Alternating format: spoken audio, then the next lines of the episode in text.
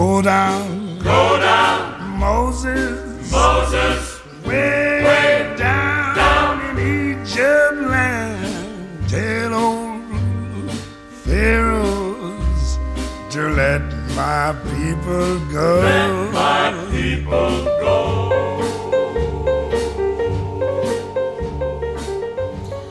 Chers amis, bonjour à vous tous. Plus que deux semaines à la Pâque. Euh, nous rentrons dans la dernière semaine du carême avant la semaine sainte. Et déjà cette semaine nous lance, nous projette, je dirais, vers euh, cette semaine où nous regardons plus particulièrement les souffrances du Christ sur la croix et aussi sa glorification, sa résurrection. Aujourd'hui, on va faire euh, une petite exception à la norme, à ce qu'on fait d'habitude, on va proclamer la deuxième lecture vous savez que souvent je ne m'arrête pas sur la deuxième lecture parce que la deuxième lecture suit un cours différent par rapport à l'évangile et la première lecture, mais la deuxième lecture d'aujourd'hui euh, dit quelque chose de très profond qui nous a introduit déjà aux passions du Christ sur la croix. Alors je pense que c'est bien de la proclamer, de l'approfondir pour euh, entrer déjà dans cet esprit euh, du vendredi saint. Alors on proclame la lettre aux Hébreux au chapitre 5, versets 7 à 9. Le Christ, pendant le jour de sa vie dans la chair, offrit avec un grand cri et dans les larmes des prières et des supplications à Dieu qui pouvait le sauver de la mort, et il fut exaucé, en raison de son grand respect.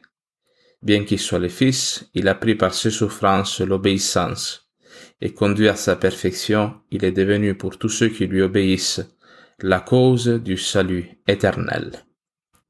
Parole du Seigneur, nous rendons grâce à Dieu. Alors, la lettre aux Hébreux est une euh, lettre écrite par, un- auteur inconnu. On, on a pensé pendant longtemps que cette lettre avait été écrite par l'apôtre Paul. Très probablement, l'hypothèse la plus accréditée aujourd'hui, c'est que l'auteur de la lettre aux Hébreux soit un disciple euh, de Saint Paul.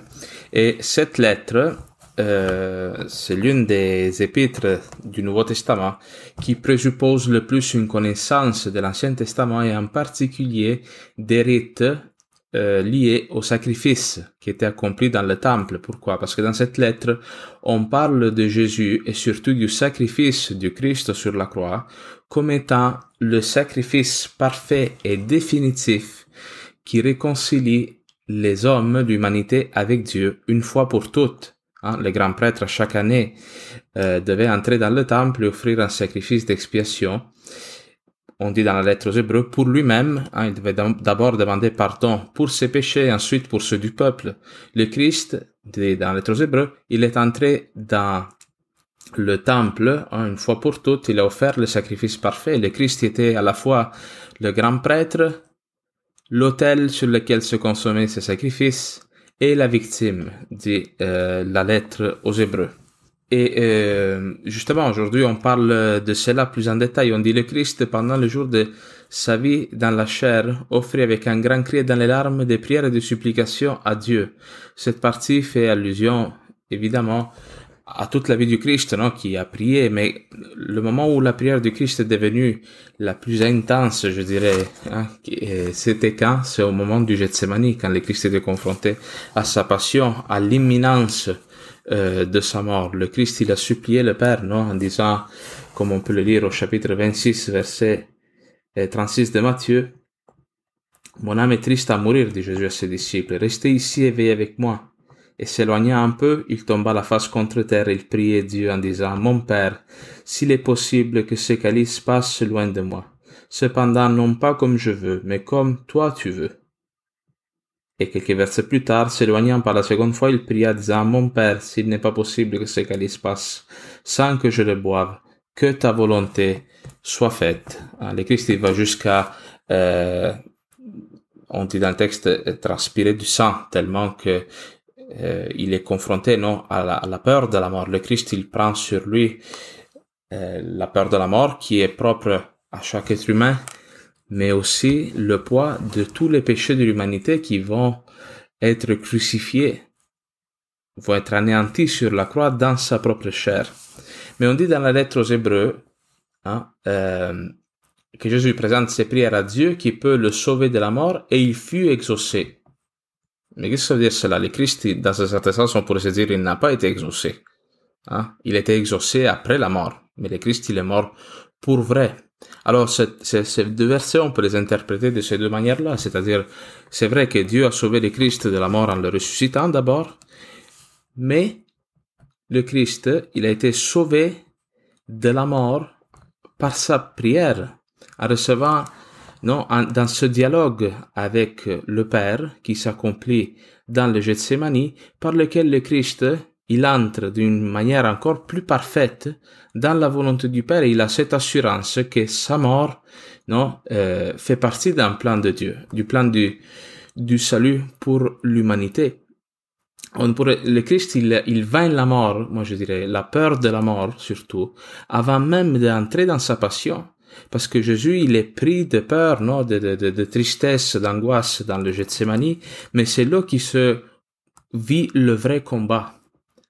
Après que Jésus aura dit cette parole, que ta volonté soit faite, Père, hein, il va entrer dans la passion et Jésus ne se défendra plus.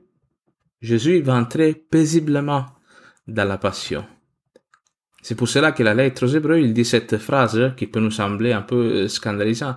Et bien qu'il soit le Fils, il a pris par ses souffrances l'obéissance. Jésus, il a pris par l'obéissance au Père par ses souffrances, non pas que Jésus il avait besoin d'apprendre hein, à, obéir à Dieu, il a fait cela toute sa vie depuis, depuis sa conception et même avant, je pourrais dire, non?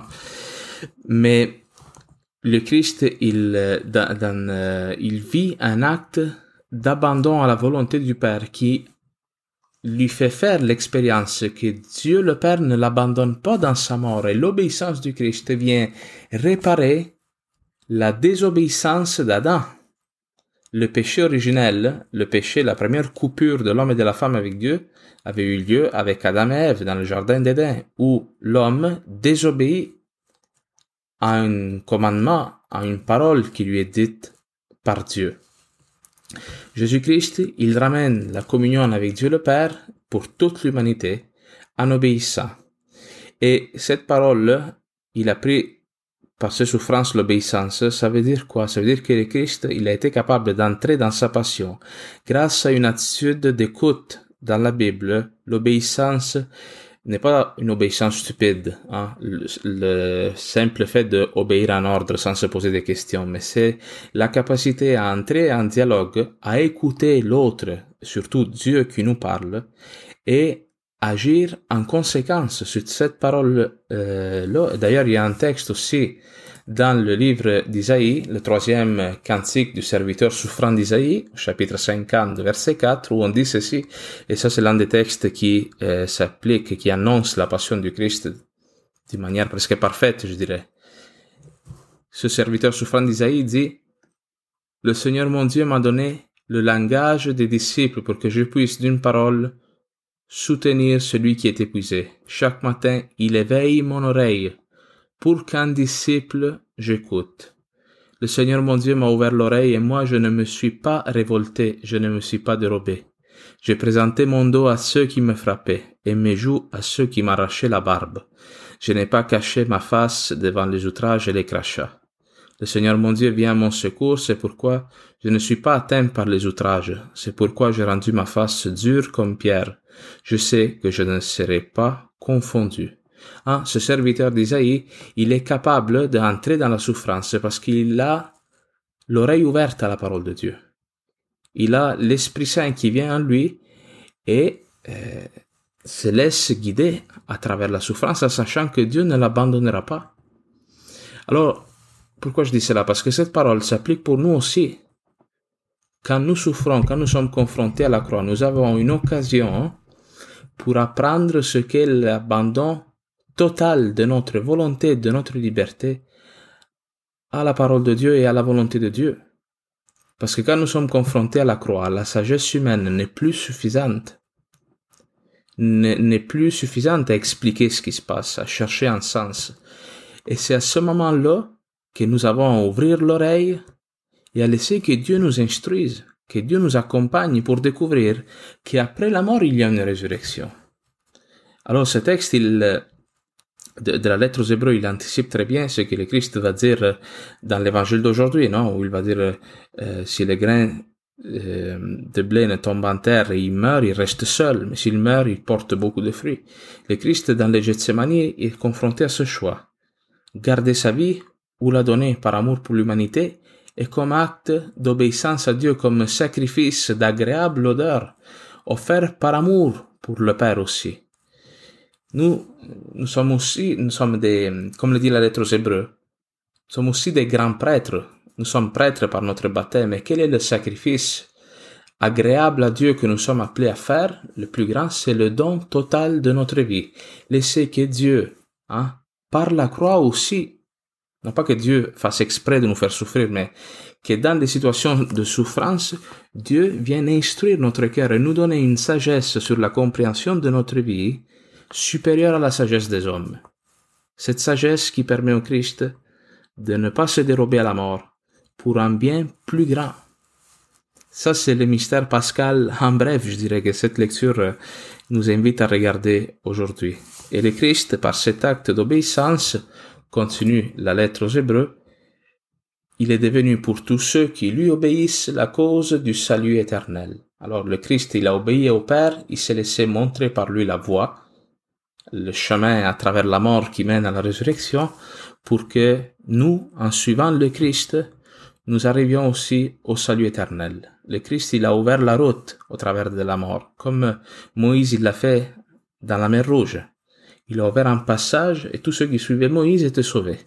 Jésus-Christ, dans ce sens, il est le nouveau Moïse qui nous montre hein, quelle est la volonté de Dieu pour nous, même dans les difficultés, même dans la souffrance. Alors, je vous invite vraiment à relire ce texte attentivement et à vous demander comment le Christ, hein, comment Dieu le Père, comment le Christ aussi dans sa parole nous instruise dans notre vie à travers les événements du quotidien, en particulier ceux qui sont les plus difficiles. Je pense que faire cette réflexion-là, ça peut nous aider aussi à entrer plus sérieusement dans la passion du Seigneur que nous vivrons la semaine prochaine.